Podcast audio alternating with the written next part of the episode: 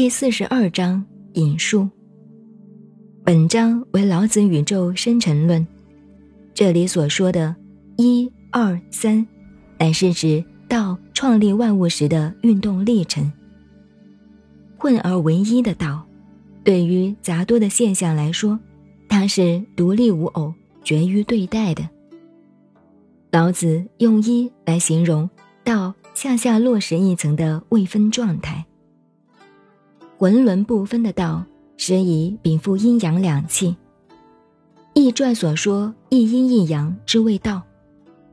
二就是指道所禀赋的阴阳两气，而这阴阳两气便是构成万物最基本的原质。道再向下落，渐趋于分化，而阴阳两气的运动则渐趋于平凡。三阴是指阴阳两气。互相激荡而形成的势均状态。每个新的和谐体就是这种状态中产生出来。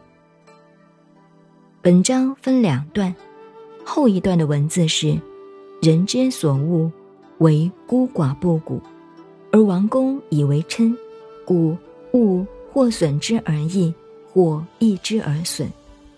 人之所教，我亦教之。”强梁者不得其死，吾将以为教父。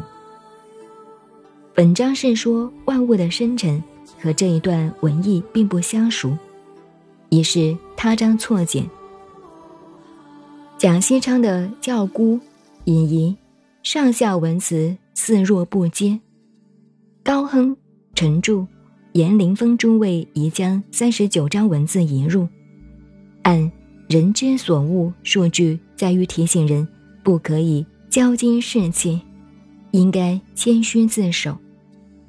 从文意上看，四为三十九章错移本章。